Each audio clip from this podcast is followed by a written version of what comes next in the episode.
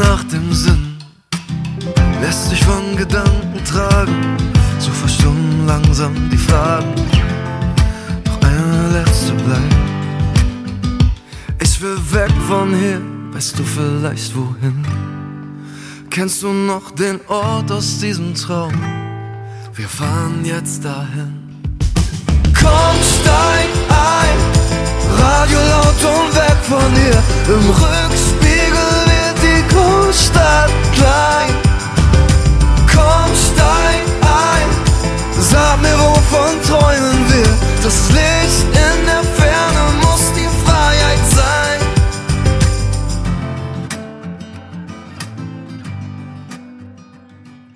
Hi Aliens, welcome back to Toshi's World, einer Welt voller Schreibtipps, Musikreviews und Kritik am realen Alltag. Ja, wie ihr wahrscheinlich festgestellt habt, ist letzte Woche kein Podcast online gegangen. Ihr könnt es mir verzeihen, äh, in der ganzen Ferienzeit mit den ganzen Touristen äh, bin ich auf Arbeit halt busy AF und äh, ja, da bleibt dann halt leider nicht mehr ganz so viel Zeit für diese doch sehr zeitreibenden und zeitraubenden äh, Hobbys, wie diesen Podcast zum Beispiel. Für diesen Dienstag versuche ich jetzt dementsprechend mein Bestes, um den doch umzusetzen, obwohl ich auch nicht schwören kann, dass der direkt Dienstag ans Start geht. Ähm, tatsächlich ist jetzt noch nicht Dienstag und ich bin schon in Vorbereitung dafür. Aber nun ja, aber ich habe eine neue Idee, eine neue Variante dieses Podcastes. Ähm, die ich ausprobieren möchte und ich bin ganz gespannt, wie ich das Ganze umsetzen werde. Es geht um Buchkritiken. Und zwar wird in dieser ganzen Folge werde ich nur über ein einziges Buch sprechen. Ähm, ja, diese Idee hatte ich quasi erst gestern und versuche jetzt mein Bestes, das umzusetzen. Und zwar geht es um das Debütwerk einer sehr guten Freundin von mir, von Stefanie Piechnik. Sie hat ein Buch geschrieben, das heißt Das Erbe der Gewitterkiste. Das ist eine Familiensaga der Heilgebete. Ja, und um ihr die Möglichkeit zu geben, ein bisschen, ja, sich breit aufzustellen, mehr Möglichkeiten von die, also mehr Leuten von diesem Buch zu erzählen.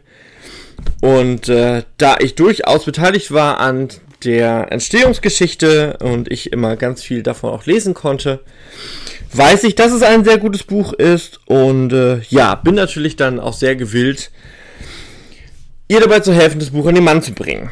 So, das heißt, ich werde daraus vorlesen, ich werde darüber erzählen, auch über die Entstehungsgeschichte. Ähm, ja, auch erzählen, was uns schiefgelaufen ist, was man hätte besser machen können. Also durchaus auch ein paar Insights für euch, damit es in die Rubrik Schreibtipps passt. Ja, und hoffe, dass ich das Ganze musikalisch unterstützen kann, um die Folge dementsprechend wie eine übliche Toshis World Folge aufzuziehen. Den Anfang hat gerade eben Joel Brandenstein gemacht. Ich fand äh, dieses Intro von Graue Stadt aus dem Album Emotionen ganz passend. Ich möchte euch jetzt quasi von eurem Schreibtisch aus entführen in die literarische Welt hinein.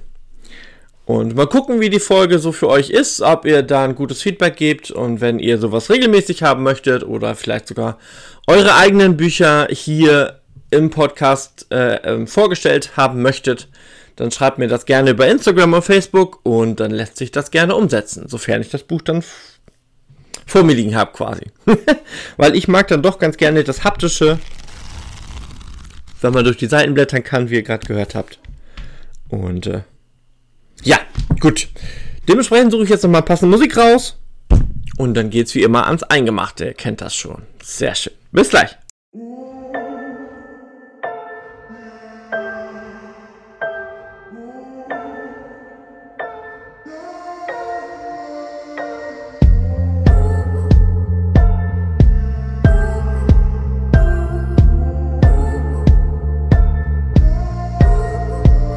Noch genau, wir haben auf dem Dach von deinem Ford Escort getanzt. Wodka O in Plastikbechern in der Hand. Das Radio laut, die Nacht um uns herum. Die Welt gehörte uns. Das ist so lange her. Doch auch wenn wir uns mal Monate nicht sehen, ist es so, als wäre nichts geschehen. Als könnte es gestern erst gewesen sein. Komm, schlag ein, mein Freund. Und die Welt und die Welt und die Welt macht weiter. Alles um, alles um, alles um uns ändert sich. Aber eins, aber eins, aber eins, das weiß ich. Mit uns wird es immer, wie immer sein. Es ist so viel passiert. Freunde kommen und Freunde werden gehen. Für einen kleinen Kurzbesuch in unserem Leben. Umso mehr bin ich dir dankbar für all das, was ich an dir hab. Und die Welt und die Welt und die Welt macht weiter. Alles um, alles um, alles um uns ändert sich. Aber eins, aber eins, aber eins, das weiß ich. Mit uns wird es immer wie immer sein. Ja, Sascha hat das jetzt gerade ganz treffend äh, ja, interpretiert, sag ich mal. Mm, der Song immer wie immer passt irgendwie auch ganz gut auf Steffi und mich. Wir sehen uns nämlich auch nicht regelmäßig, ähm, weil wir in verschiedenen äh, Dörfern, Städten wohnen und ähm, wir kommunizieren viel außerhalb und wenn wir uns dann sehen, ist es eigentlich immer wie immer. Deswegen ganz passend. Aber es dreht sich jetzt um ihr Erstlingswerk. Worum geht es in dem Buch? Ähm, die Hauptprotagonistin ist Svea. Svea hat so ein paar Probleme, weil sie versucht, einen Spagat zwischen ihrer Arbeit, dem Beziehungsleben und das Pflegen ihrer geliebten Großtante Carla versucht zu schaffen, aber es eben dann irgendwie doch nicht schafft. Und äh, diese alltägliche Zerreißprobe, ja, bringt sie quasi zu Boden, wortwörtlich. Und äh, ja, innerhalb einer stationären Therapie versucht sie eben ihren Scherbenhaufen wieder zusammenzutragen und stößt dabei auf ein altes Familiengeheimnis. Und äh, ja, begibt sich dann auf die Reise in ihre ahnentechnische Vergangenheit und entdeckt dabei ein paar Ungereimtheiten, ein paar neue Sachen, die sie über ihre Familie nicht wusste. Ja, und äh, ja, das führt sie hinein in eine Geschichte über das Leben, die Liebe und die Selbstheilung. Das ist der Übertitel der Rückseite. ja, ich fand es ganz spannend. Ähm, ich, ähm, ja, ich wusste, dass sie das Buch sch schreiben wollte und dass sie schon einen Großteil geschrieben hatte. Das ist so der Punkt, wo ich dazu kam. Und sie hatte so ihre Probleme das Buch zu einem Finish zu kriegen. Und habe mir dann das Manuskript gegeben. Ähm, ja, und ich habe dann irgendwie festgestellt, okay, mh, hm, der Anfang ist nicht da, wo er sein müsste, um die Story richtig dramatisch losgehen zu lassen. Hm, hab dann gebeten quasi, ob ich nicht als mehr oder weniger Lektor mit einsteigen kann um der Story so den richtigen Schliff zu geben. Und habe dann äh, als ersten großen Schritt ähm, den Anfang des Plots verlegt. ähm, sowas ist natürlich gewagt und äh, kann ich auch nicht unbedingt jedem Anfänger erraten, das zu machen. Hat dieser Story aber ganz gut getan, weil ja, dadurch wird man eher direkt in die Story reingeschmissen. Ähm, und es gibt dann nicht so viel Vorgeplänkel, äh, in dem man sich verlieren kann, beziehungsweise, und da ist eine gewisse Gefahr drin, indem man dem Leser verlieren kann. Ne? Weil zu viel Vorab-Story kann nämlich auch ganz schnell langweilen. Ich sag nur Herr der Ringe. Ähm, die ersten 100 Seiten hätte Tolkien sich in meinen Augen locker sparen können. Habe ich nicht gebraucht, haben die meisten Leser nicht gebraucht und ja. ist eher anstrengend. Das Buch ist tatsächlich ähm, halb autobiografisch, also es sind durchaus ähm, echte Sachen mit drinne, mit ähm, einer guten künstlerischen Überarbeitung. das ist auch ganz wichtig. Ja, ähm, zum Buch selber nochmal. Ähm, sie hat tatsächlich sich die Mühe gemacht, was auch immer bewundernswert ist, kann man eben als Autor machen, muss man nicht. Ähm, hat wirklich zu jedem Kapitel eben auch ähm, ein Zitat rausgesucht und das vorab hingestellt. Ähm, ich erwähne mal eins aus Kapitel 2, weil es gerade offen hat. Ähm, man kann nie glücklich werden, wenn sich das, woran man glaubt, nicht mit dem deckt, was man tut.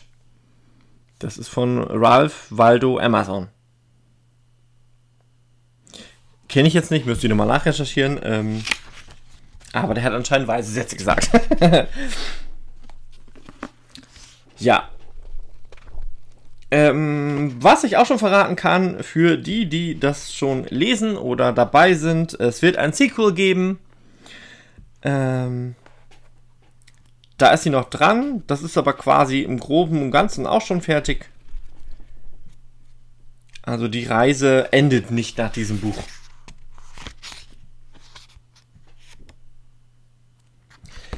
Ja. So, bevor ich jetzt reinlese, hören wir nochmal Musik. Und äh, ja, dann äh, lese ich mal den Anfang vor oder einen Ausschnitt aus dem Anfang vor und äh, wir arbeiten uns so, so ein Stück weit durchs Buch.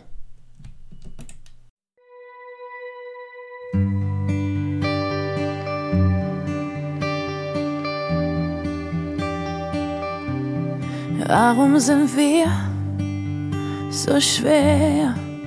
Hm, ich will zurück ans Meer und da liegen, bis die Sterne untergehen. Bring mich weg von hier. Ah, ich halte mich fest an dir. Wir fahren durch bis zum übernächsten Tag. Und wir schlafen mit dem Mond über uns und den Zehen im Sand. Wenn es kalt ist, machst du Feuer vor unserem Zelt am Strand und du sagst, schau aufs Meer, leicht sein ist nicht schwer. Plötzlich streiten, streiten wir nicht mehr. Und ich sag, Baby, liebst du mich? Und du so fürchterlich. Und wir lachen leicht und atmen schwer. Und schauen aufs Meer.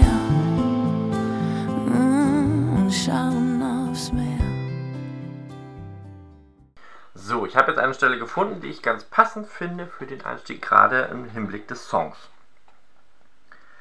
Am späten Nachmittag fuhr Svea aus ihrer Heimatstadt Worpswede zurück nach Bensersiel, ihrer neuer Wa Wahlheimat. Vor zehn Jahren hatte sie sich auf Anhieb in die Herzlichkeit der hiesigen Menschen Ostfrieslands verliebt. Das Meer, der Wind und die grünen saftigen Wiesen gaben ihr die Geborgenheit, die sie schon als siebenjähriges Mädchen in den Ferien genossen hatte. Egal wie ihr zumute war, allein der Gedanke an die Kraft des Wassers, die Geheimnisse der Tiefsee und das Auf und Ab der Wellen spiegelten Sveas Gefühlswelt wider und zauberten ihr stets ein Lächeln ins Gesicht. Genauso wie Nick, wenn sie an ihn dachte. Gerade lag er gelangweilt auf der Couch. Na, auch schon da? Das flackernde Licht einer Kerze warf düstere Schatten an die Wand und erhellte zwei Weingläser auf den flachen Glastisch, der davor stand. Was soll das denn heißen? wetterte Svea gleich los. Obwohl sie erst zur Tür hereingekommen war, raste ihr Puls, als hätte sie einen Marathon hinter sich. Wieso drehst du schon wieder durch? schallte Nick zurück und verdrehte die Augen. Er nippte am Weinglas, um zu demonstrieren, dass er letztendlich doch nicht auf sie gewartet hatte. Wieso machst du mir Vorwürfe? Ich habe es eben nicht eher geschafft. Sie warf ihre Tasche in die Ecke und wickelte wütend den Schal um ihre rechte Faust. Ich habe keine Lust mehr auf deine gereizte Stimmung. Mit dir kann, kann ich mich gar nicht mehr normal unterhalten. Immer fühlst du dich gleich angegriffen. Nun, das liegt daran, dass du das ja auch tust, weinte Svea inzwischen und die Tränen fielen geräuschlos auf das Laminat. Ich bin halt gestresst. Ich habe das Gefühl, für niemanden Zeit zu haben. Für mich selbst schon mal gar nicht. Kraftlos ließ sich Svea auf den Sessel neben der Couch fallen. Obwohl sie seine Nähe so dringend brauchte, konnte sie sie zeitgleich nicht ertragen. Jetzt muss ich gleich auch noch die Arbeit meiner Schüler überprüfen. Ich weiß einfach nicht mehr, wo mir der Kopf steht. Auch einen Schluck? fragte Nick inzwischen etwas sanfter und tippte mit dem Zeigefinger gegen die Rotweinflasche. Es schien, als würde diese Öffnung ihrerseits sein Verständnis verbessern. Unbedingt, sagte sie und zog sich die Schuhe von den Füßen. Allein das Geräusch des fließenden Weines nahm einen Teil ihres Drucks von ihrer Seele. Nun, dann erzähl mal, wie war es in Worpswede? Nick reichte ihr das gefüllte Glas und als Svea es annahm, berührten sich ihre Finger. Das altbekannte Kribbeln kehrte zurück und spontan stand sie wieder auf und setzte sich doch zu ihm auf die Couch. Carla will sich endlich Hilfe für den Haushalt holen. Damit wäre ich dann endlich entlastet. Sie zog die Beine zu sich ran und kuschelte sich an die Seite ihres Mannes. Wieso macht Noah eigentlich nichts? Der wohnt doch nur 15 Minuten von hier entfernt. Du dagegen fährst ständig knapp zwei Stunden für eine Strecke. Nick strich sanft über das Tattoo ihres linken Unterarms. Weil er damit überfordert ist. Außerdem mache ich das doch gerne, wenn ich nicht gerade gestresst bin, lachte Svea inzwischen wieder. Ihre eben noch hellen Pausbäckchen waren vom Melo leuchtend rosa gefärbt. Ich werde dann jetzt mal die Mathearbeiten für morgen korrigieren, sagte Svea gähnend und quälte sich mit einem lauten Stöhnen ins gegenüberliegende Büro. Dort vergaß sie die Zeit. Ja, ähm, so mal ein kurzer Einstieg. Äh, tatsächlich nicht der Anfang als solches, sondern schon äh, ein Stückchen weiter. Ja, das ist nur eines der Probleme. Also Svea ähm, arbeitet als Lehrerin, das habt ihr gerade wahrgenommen. Und äh, ja, sie pflegt ihre Großtante, ähm, was für sie halt auch immer eine zusätzliche Belastung ist, auch wenn sie sagt, dass sie es gerne macht. Ja, und ihr Mann kann es halt nicht verstehen, warum sie sich diesen ganzen Stress noch antut und mit diesen implizierten Fragen, warum, stachelt er das Ganze natürlich noch an. Ja. Es gibt in diesem Buch eben zwei Zeitstränge von der Handlung her. Es gibt eben einmal Svea in der Gegenwart, in dem Fall 2015, meine ich, war es. Ja. Und äh, Gesine, eine Vorfahrin ihrerseits, die 1806 lebte. Und äh, ja, würde jetzt nochmal eine Musiksequenz einführen und dann lese ich auch mal ein Stück aus dieser Zeit vor. Und äh, vielleicht erkennt ihr dann schon ein wenig, warum es spannend ist, diesen Wechsel der Zeiten zu haben. Jawohl.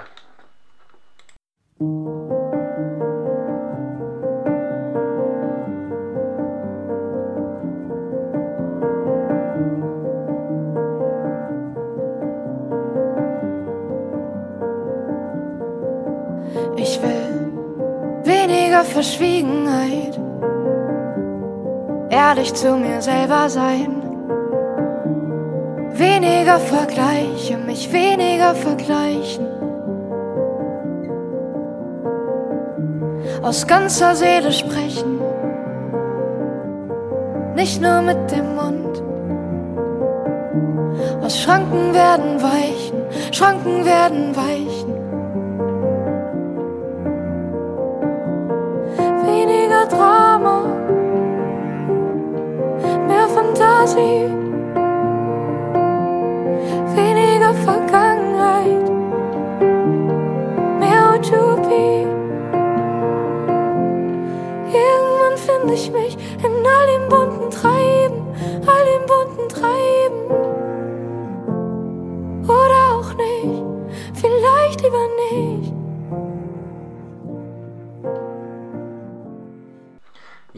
Es gerade gar nicht erwähnt, das war natürlich ähm, im vorletzten Musikblog Sarah Connor mit Schau aufs Meer. Und äh, jetzt gerade war es Lea mit Zwischen den Zeilen und ich fand den Song diesmal jetzt gerade ganz passend. Ähm, ja, weil es auch so ein bisschen die Gesine widerspiegelt, denke ich. Deswegen starte ich auch da an einer späteren Stelle, nicht direkt am Anfang, aber dann kriegt ihr, glaube ich, einen guten Einblick, was bei Gesine so los ist. Das Läuten der Kirchenglocken riss Gesine aus ihrem Tiefschlaf. Ein Blick auf die Uhr ließ sie abrupt hochfahren. Oh nein, der Gottesdienst! Und ich verschlafe alles! Es war kurz nach zwölf. Ihr blieben nur fünf Minuten, um sich zu waschen und was Passendes zum Anziehen zu finden. Ein schlichtes, beiges Leinenkleid schien das Beste zu sein, was ihr Kleiderschrank hergab. Noch im Versuch, die Knöpfe zu schließen, rannte sie die Treppe hinunter und durch die Wohnküche hinaus in den Bauerngarten. Hm, wie das duftet. Später werde ich meine Kräuter trocknen und einen Heiltrunk für Bertha zubereiten. Melisse, Salbei und Rosmarin standen in der Blüte und zogen Unmengen an fliegenden Insekten an. Die Sonne hatte inzwischen den Sandweg getrocknet. Trotz ihrer schmerzenden Gelenke lief sie flink ins Dorf, wo der weiße Turm mit einer blaugrauen Haube über dem Weiherberg hoch hinausragte. Der Weg zur Zionskirche stellte nicht nur für Gesine einen weiten Fußmarsch dar. Von der Seite her gesellte sich ihre Nachbarin hinzu, deren schnelle Schritte ebenfalls in die Richtung führten. Guten Morgen, Bertha. Wie ich sehe, bist du auch spät dran. Ihre Freundin warf kokett ihr blondes Haar nach hinten, das vom Wind gerne in alle Richtungen geworfen wurde. Gesine konnte gar nicht verstehen, warum Bertha die lange Lockenpracht nicht zügelte. Ach, Gesine, wie schön, dass ich dich noch vor dem Gottesdienst treffe. Meine Kleinste scheint sich eine Bronchitis eingefangen zu haben. Hast du für so etwas auch einen Heiltrunk oder eine Tinktur? Sei doch bitte leiser, sagte Gesine mit gedrückter Stimme und hakte sich am Arm ihrer Nachbarin ein. Flüsternd fügte sie hinzu, ich müsste dafür noch ein Fläschchen im Keller stehen haben. Die Türen zur Kirche standen offen und noch immer kamen von allen Seiten Leute herbei. Bertha und Gesine beeilten sich, um in dem überfüllten Raum einen freien Platz zu ergattern. Das laute Getuschel verstummte erst, als der Pfarrer, begleitet von den Repräsentanten der politischen Gemeinde, mit Charisma und der richtigen Prise Pathos durch den Hauptgang schritt. Dann kommt ein kleiner Bruch. Die Sonne verschwand hinter einer dunklen Wolke, als sie wieder aus der Kirche heraustraten. Gesine kam es ewig lang vor, und von den harten Bänken tat ihr der Rücken weh. Sie reckte und streckte sich, schrak dann aber zusammen, als ein Herr aus der Menge ihren Namen rief. Sie schaute sich misstrauisch um, wer denn ihre Aufmerksamkeit verlangte. Ein älterer Herr mit grauem Bart kam auf sie zu und blieb so dicht vor ihr stehen, dass sie instinktiv einen Schritt zurückwich. Schön, Sie zu treffen, Gesine. Ich habe heute Morgen erfahren, dass Sie das Kalb von Bauer Albert gerettet haben. Er lehnte sich mit verschwörerischer Miene nach vorne. Ich bin Arzt, aber ich konnte dem armen Tier nicht helfen. Wie haben Sie das denn nur gemacht? Gesine versuchte ruhig zu bleiben, aber sie konnte nicht verhindern, dass sich ein paar Leute zu ihnen umdrehten. Erst als sie das Gefühl hatte, unbeobachtet zu sein, antwortete sie ihm Nun, Herr Schwarz, ich weiß beim besten Willen nicht, wer so etwas behauptet. Diese Reaktion schien ihm zu missfallen, denn er verschränkte die Arme und beugte sich überlegen nach hinten. Die Leute reden schon seit längerem über ihre sogenannte Gabe. Dank ihnen ist mein Sprechzimmer leer. Sie spürte, dass dieser Mann ihr nicht sonderlich wohlgesonnen war, und daher überlegte sie sich genau, was sie sagen wollte. Das tut mir sehr leid zu hören, aber ich weiß wirklich nicht, wovon Sie sprechen. Sie versuchte, möglichst gleichgültig zu klingen. Gesine unterstrich ihre Haltung mit einer wegwerfenden Handgeste, doch dann mischte sich auf einmal Bertha ins Gespräch ein. Aber Gesine, was redest du denn da? Du hast Opas Schuppenflechte innerhalb von drei Tagen verschwinden lassen, die er seit Jahren auf dem Rücken trug. Ihre Freundin starrte sie mit großen Augen an und hoffte inständig, dass dies der einzige Kommentar dieser Art bleiben würde. So, so, erwiderte Dr. Schwarz und grinste selbstgefällig. Wie lassen Sie denn so etwas verschwinden? Ich bin da ganz ohr. Gesine wechselte die Taktik und erwiderte schlagfertig Ach, das war reiner Zufall. Mehr kann ich dazu nicht sagen und ich wünsche in Zukunft mit solchen Äußerungen auch nicht mehr behelligt zu werden. Das Getratsche im Dorf war schon immer groß. Sie sollten nicht alles glauben, was die Menschen zu sagen pflegen. Oft sind es doch nur Neider, die Gerüchte in die Welt setzen, Dumme, die es verbreiten und Idioten, die es glauben. Sowohl Bertha als auch dem Arzt blieb der Mund offen stehen. Mit hochrotem Kopf verzog sich der Arzt wieder in die Menge. Gesine tadelte ihre Nachbarin mit einem vernichtenden Blick und lief dann alleine los, um den Heimweg anzutreten. Heini kam ihr hinterhergerannt. Gesine, was war da los? Die naive Frage passte nicht zu seinem schelmisch charmanten Äußeren. Er musste gehört haben, was Herr Schwarz vor sich gegeben hatte. Hast du jemanden von der letzten Nacht erzählt, Heini? Abrupt blieb Gesine stehen und es war ihr anzusehen, dass sie vor Wut kochte. Heini hob beschwichtigend die Arme. Nein, natürlich nicht. Ich weiß doch, wie gefährlich das für dich wäre. Das war bestimmt deine blöde Freundin Bertha. Sie konnte das Misstrauen in seinen grasgrünen Augen förmlich sehen. Ja, sie hat sich eben sehr ungeschickt verplappert, aber ich kann mir kaum vorstellen, dass sie es war. Gesine schüttelte den Kopf, doch etwas in seiner Miene ließ sie innehalten. Mit dem Zeigefinger machte sie eine kreisende Bewegung, um ihn zum Weiterreden zu animieren. Mama war gestern im Wartezimmer von Herrn Dr. Schwarz. Sie hat mitbekommen, wie Frau Peckstein allen ganz stolz erzählt hat, dass du das Fieber ihres Ältesten mit einem selbst zusammengestellten Tee gesenkt hättest und du an neuen Tinkturen arbeiten würdest. Diese Eröffnung verhieß nichts Gutes, und sie bereute bereits, den Arzt derart bloßgestellt zu haben. Er würde jetzt nicht mehr zögern, das ganze Dorf auf sie zu hetzen. Ihr Gesicht wurde aschfahl, als sie hinter sich laute Stimmen vernahm. Heini, komm schnell zu mir rüber! Sie griff nach seiner Hand und zog ihn hinter einen hohen Brombeerbusch, welcher an der Weggabelung stand und die Sicht auf die Kirche und den Weg verdeckte. Sie konnte nur hoffen, dass die näher kommenden Männer es auf ihr Haus und ihr Habe abgesehen haben. Das sieht nicht gut für mich aus. Sie werden bei mir alles auf den Kopf stellen und beschlagnahmen, was sie zu meiner Anklage finden können. Ihr schlug das Herz bis zum Hals. Sie spürte, dass sie bald die Fähigkeit des rationalen Denkens verlieren würde und handelte direkt. Ich möchte dir diese Gabe weitergeben, bevor es zu spät ist. Heini schien sich zu verjüngen und sie sah wieder den kleinen Burschen in ihm. Was, ich? Aber ich kann das doch nicht. Obwohl er schon leise sprach, legte sie ihre Finger auf seinen Mund. Sei still! Für sowas haben wir jetzt keine Zeit. Du bist eine reine Seele, Heini, und du hast die Gabe, für deine Mitmenschen Mitgefühl zu entwickeln. Alles andere kannst du lernen. Möchtest du das? Mit dieser Erkenntnis wich seine Angst und machte Raum für die Entschlossenheit, auf die Gesine gehofft hatte. Natürlich will ich das. Sie lächelte erleichtert und beeilte sich, die nächsten Worte mit Bedacht auszusprechen, obwohl die aggressiven Stimmen immer lauter wurden. Ich bitte dich, Heini, dir die Gabe überreichen zu dürfen. Dabei legte sie feierlich ihre alten, schrumpeligen Hände auf seine dunkelbraunen Locken. Normalerweise übergebe ich dir jetzt die alten Verse und die Anleitung zum Besprechen von Krankheiten. Sie hielt inne, schaute sich noch einmal um und sah diverse waffenähnliche Werkzeuge in den Händen der Männer. Lauf schnell in mein Kämmerchen, hol dir die alte Blechkiste mit dem schwarzen Buch. Darin findest du die Anleitung zum Besprechen der verschiedenen Heilgebete. Du bist ja schneller als ich. Sie hörte das Knistern der Fackeln. Nackte Angst stieg in ihr auf. Sie würden doch nicht ihr Haus in Brand stecken wollen? So. Man soll ja stoppen, wenn es am schönsten ist. Das mache ich jetzt mal an dieser Stelle. Ja, ähm, damit habt ihr erstmal einen kleinen Einblick gekriegt in die andere Welt, die eben parallel in diesem Buch läuft. Und äh,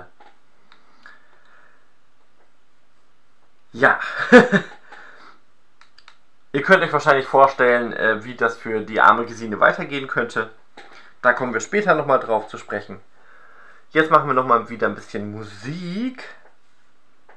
Und äh, ja, dann lese ich noch mal eine Stelle daraus vor, wie Svea darauf aufmerksam wird auf ihre vergangene Familiengeschichte.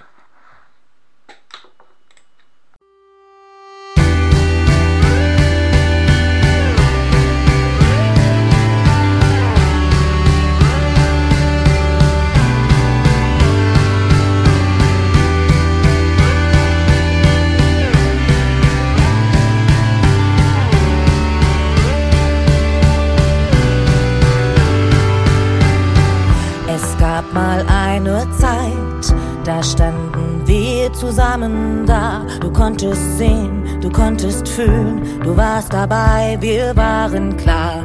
Das ist alles weit, weit, weit weg von hier, denn du bist blind, taub und stumm und du merkst es nicht einmal.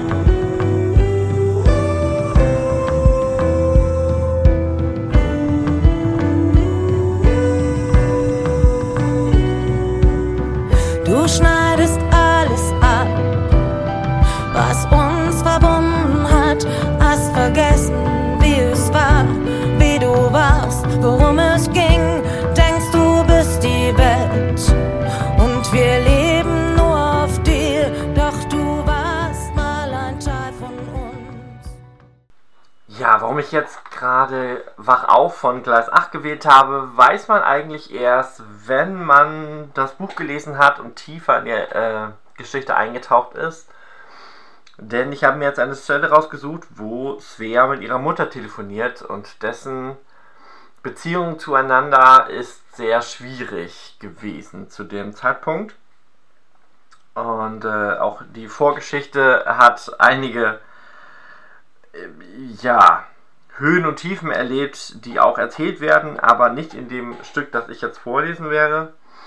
Ich möchte natürlich auch, dass ihr das ganze Buch lest, dementsprechend das so als kleiner Teaser äh, ähm, am Rande.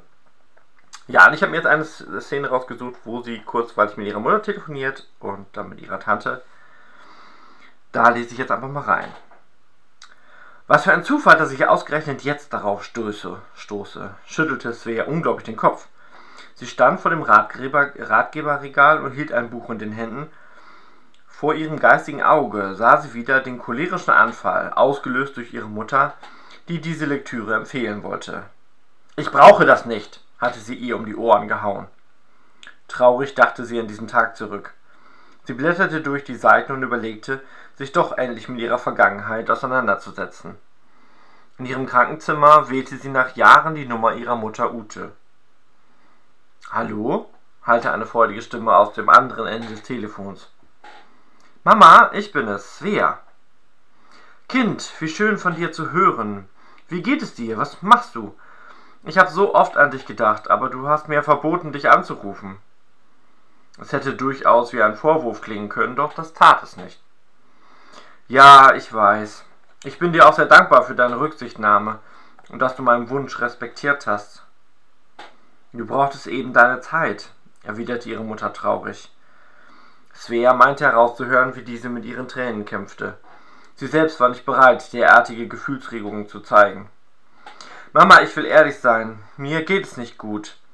Ich bin seit vier Wochen in einer Spezialklinik für Depressive. Hier habe ich viel über diese Krankheit gelernt und kann dich jetzt viel besser verstehen. Du kannst nichts dafür.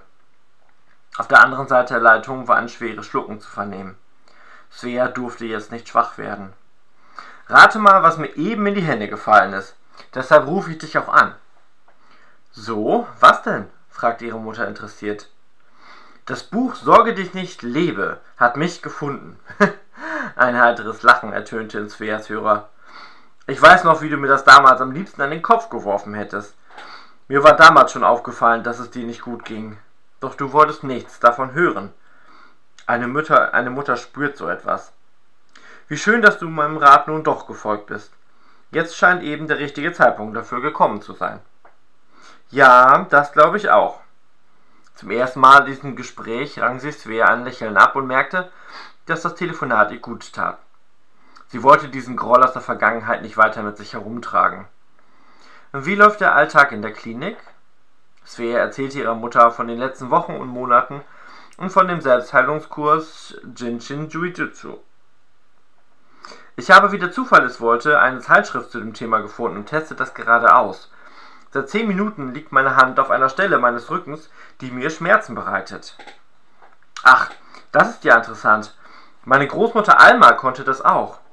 Ich wollte es als Kind lernen, aber diese Gabe kann zur jetzigen Zeit nur auf einen Mann übertragen werden. So erklärte es mir damals meine Großmutter. Svea konnte die Enttäuschung auf der anderen Seite heraushören, und es tat ihr leid, dass Ute diese Ablehnung damals erfahren musste. Ja, Carla erzählte mir von dem Klinikauf äh, vor dem Klinikaufenthalt davon. Leider bin ich nicht mehr dazu gekommen, da weiter nachzuhaken. Ja, wenn ich als Kind hingefallen bin, hat meine Oma meine Knie besprochen. Dabei murmelte sie alte Gebetssprüche. Sie sagte immer, Kind, das kannst du nicht. Ich musste mich irgendwann damit abfinden. Ich habe dann nie wieder danach gefragt. Svea meine, meinte, eine Veränderung zu spüren, war sich aber nicht sicher, ob es mit dem Handauflegen zu tun hatte oder mit der Tatsache, dass das Telefonat sie von den Schmerzen ablenkte. Ruf doch deine Oma Frieda an. Die weiß bestimmt mehr darüber. Sie erzählte mir sogar von einer alten Blechkiste. Großmutter Alma hatte diese immer beim Fliegeralarm dabei. Ruf mich wieder an, wenn du etwas herausgefunden hast, in Ordnung? Vielleicht findest du ja die alten Gebetssprüche wieder. Ja, ähm, dann wagt es Svea tatsächlich, äh, ihre Oma anzurufen und äh, ja, da springe ich jetzt mal rüber. Hallo Omi, ich bin es Svea. Sie hatte nicht lange gezögert und direkt die nächste Telefonnummer in das Gerät getippt und musste nicht warten, bis die gewünschte Person den Hörer abnahm. Hallo Maus, wie schön, dass du anrufst. Wie geht es dir? Im ersten Gespräch fand Svea dafür keine passenden Worte, daher hielt sie diese Information so kurz wie möglich. Schon viel besser, aber deswegen rufe ich nicht an. Ich habe von Tante Carla und Ute erfahren, dass meine Mutter Krankheiten besprechen konnte. Stimmt das? Äh, dass deine Mutter Krankheiten besprechen konnte. Stimmt das? Ja, das stimmt, mein Kind. Deine Uroma Alma konnte Warzen und Gesichtsrose besprechen. Ah, wie war das gleich?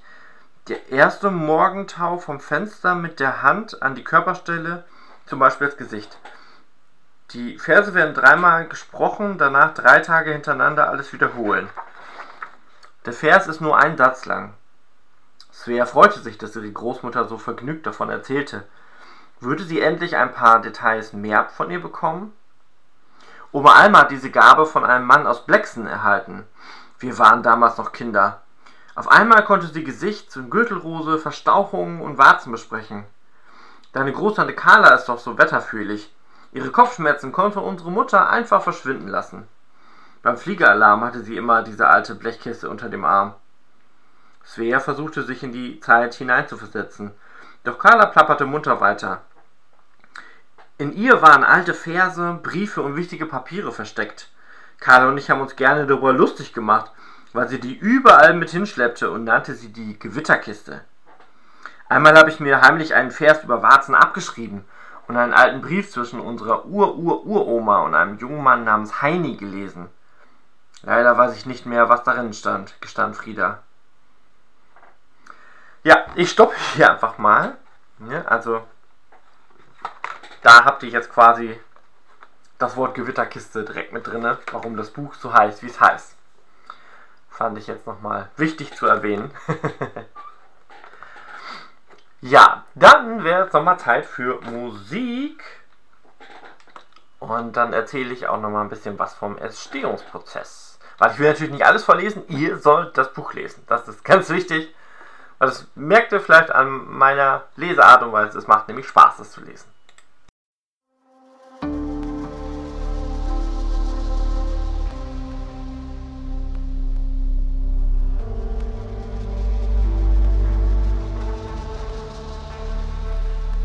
Alles in dir automatisch, alles rauscht an dir vorbei.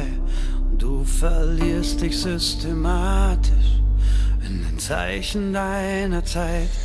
Deine Welt, sie dreht sich schwindlig, noch funktioniert sie einwandfrei. Dabei bist du vielleicht gar nicht schwindelfrei. Du atmest ein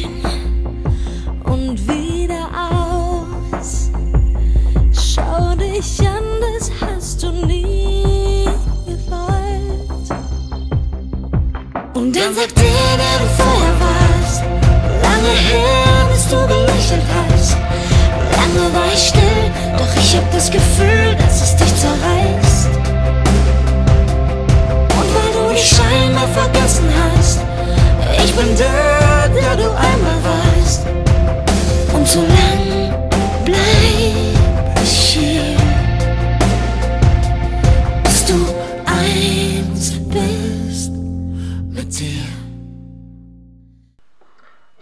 Eins mit dir von Ewig.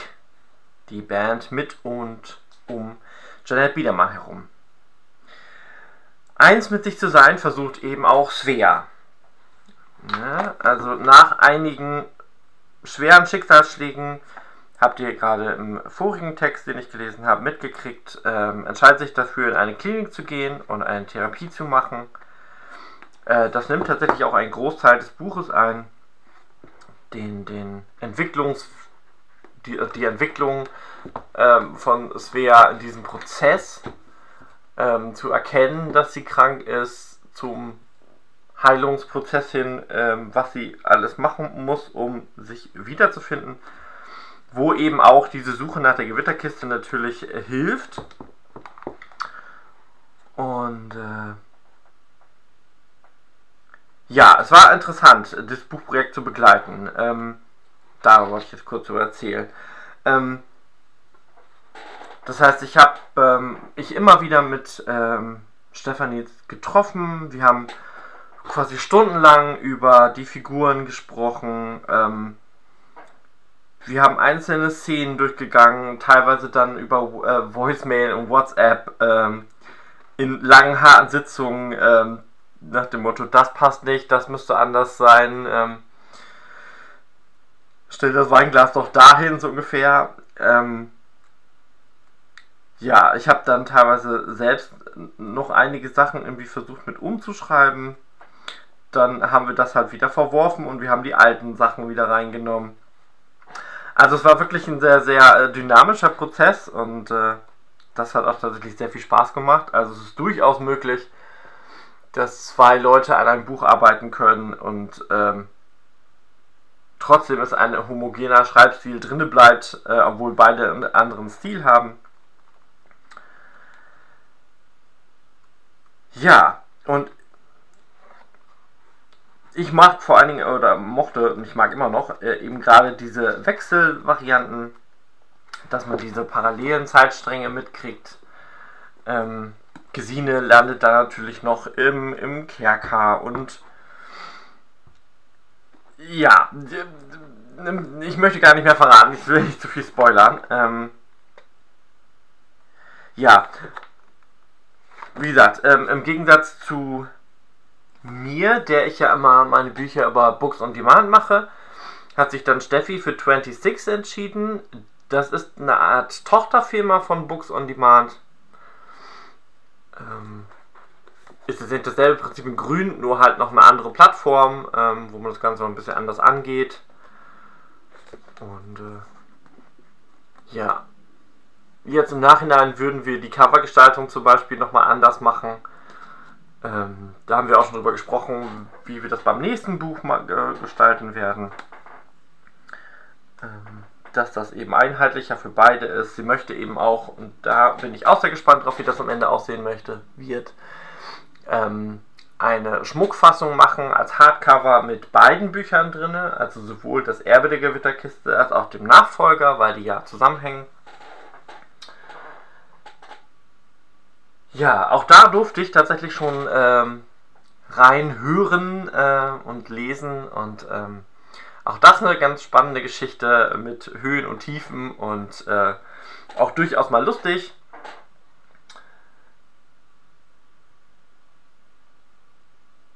Ja, ich kann euch diese Autorin quasi wirklich nur ans Herz legen. Ähm, in diesem Buch sehr viel Herzblut, sehr viel Ehrlichkeit auch sehr viel Schmerz drin, der darin verarbeitet wurde. Und äh, dadurch ist es einfach komplett authentisch. Ähm, es ist nicht schwer zu lesen, wie ihr durch meine Lesenproben gehört habt. Ähm, man kann es super schnell weglesen. Es ist, wenn ihr es bestellt, tatsächlich in relativ großer Schrift abgedruckt. Das heißt, äh, ihr müsst auch keine Lupe dabei haben. Finde ich tatsächlich auch ein Pluspunkt. Meine Schriftart ist ja auch immer größer in den Büchern und da habe ich bisher tatsächlich immer nur Komplimente für gekriegt. Ähm, weil das ist, glaube ich, heutzutage durchaus ein Problem, äh, auch mit der kleinen Schrift, dass sich Leute sehr hart konzentrieren müssen, aber die Menschen verlernt haben, sich so hart zu konzentrieren, kriegen dann schnell Kopfschmerzen, werden müde und haben dann gar keine Lust mehr zu lesen. Und das ist natürlich das Gegenteil, was wir Autoren wollen, sondern wir wollen ja die Menschen anregen ihre Fantasie und ihre Freude am Lesen wiederzufinden und ja, dementsprechend, nee, nee, nee.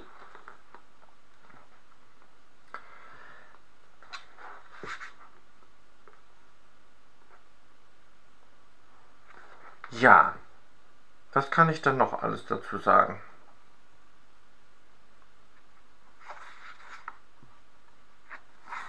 Ja, in Planung sind bei ihr tatsächlich noch ein paar mehr Bücher. Äh, ich mag jetzt aber noch nicht genau verraten, wel welcher Reihenfolge welches kommt. Da bin ich jetzt gerade nicht ganz up to date. Ähm, genau. Ja.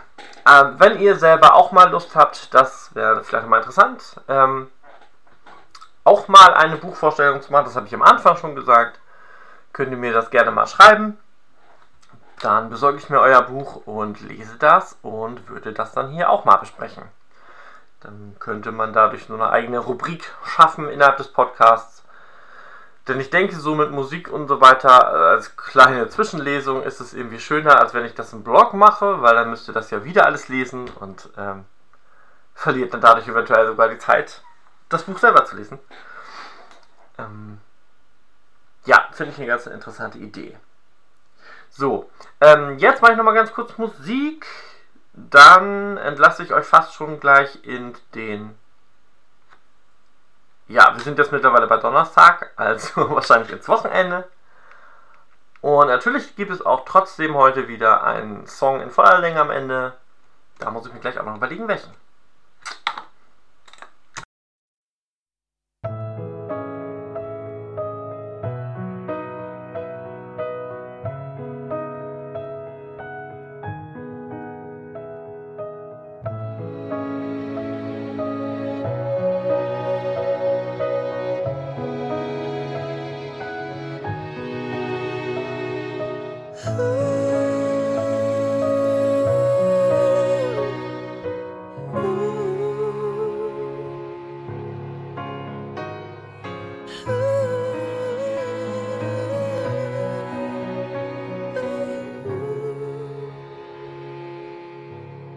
Es sind Tage wie diese, die wir später verstehen.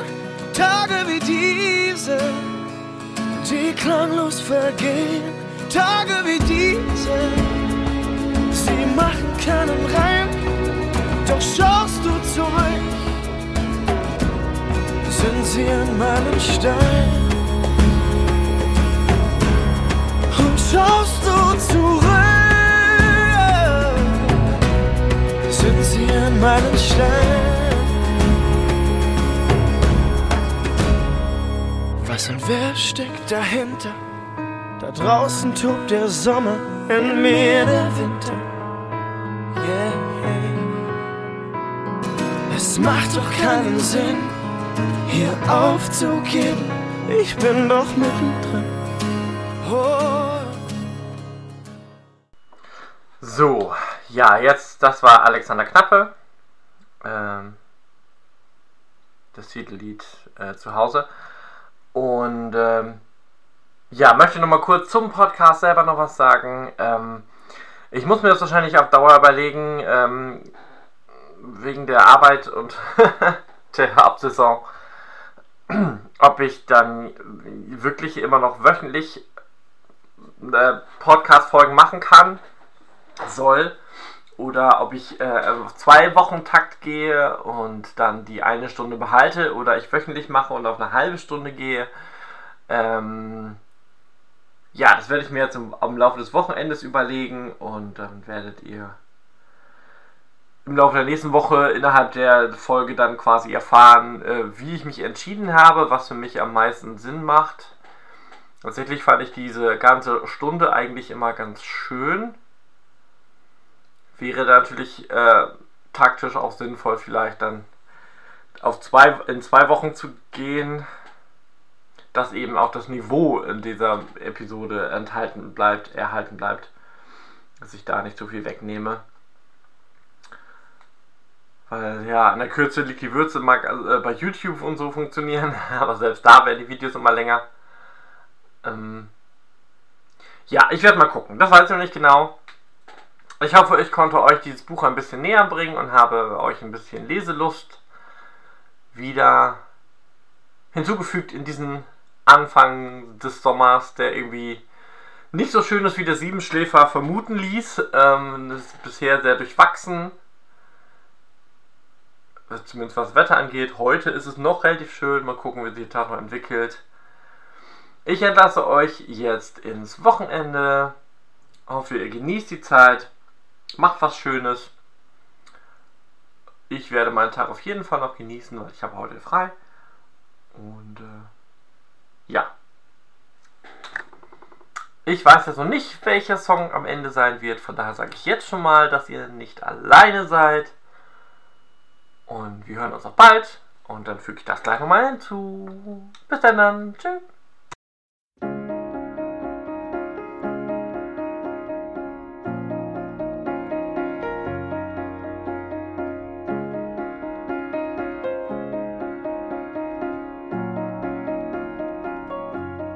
Feiner Zug in Richtung Dünen, die Kraniche auf den geflügten Feldern. Ende September, jedes Jahr wieder und ich am gucken, als wenn's das erste Mal wär. Meine Neurosen, meine Leichtmatrosen sind verpackt in einem kleinen Koffer und bleiben ruhig, alles pustet durch. Da geht wieder Licht an, wenn sich's bewegt und nicht steht. Ich such nicht mehr und finde nur, kommt sowieso an den Start. Was kommen mag, ich such nicht mehr und finde nur, war sowieso jemand da. Ist immer jemand da, war immer jemand da, der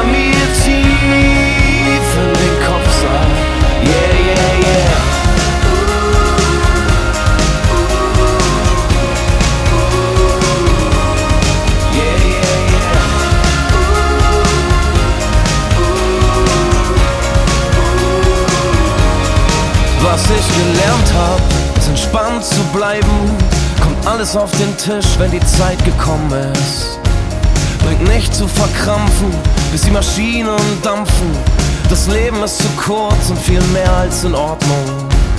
Bei absolutem Wetter, in Sonnenfarben, leuchtet auch kaputtes wie die Auslage. Beim Juwelier, bin sehr gerne hier, wunderbar ratlos, wenn sich's bewegt und nicht steht. Ich such nicht mehr und finde nur, kommt sowieso an den Start. Was kommen mag, ich such nicht mehr und finde nur, war sowieso jemand da. Ist immer jemand da, war immer jemand da, der mir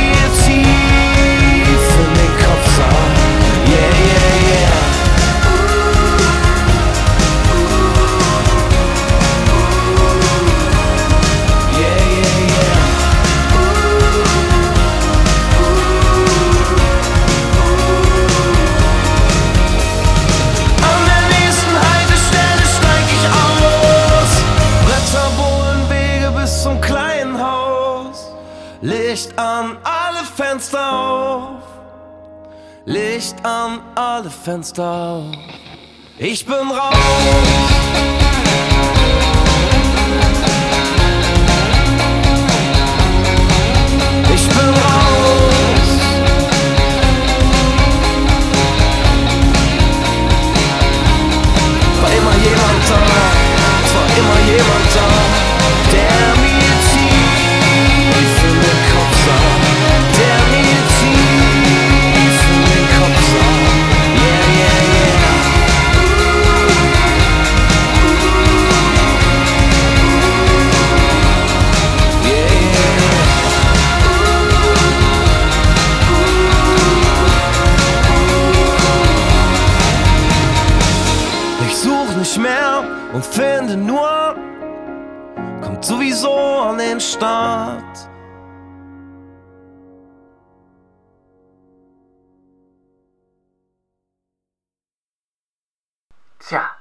Bosses Kraniche geworden aus dem Album Kraniche.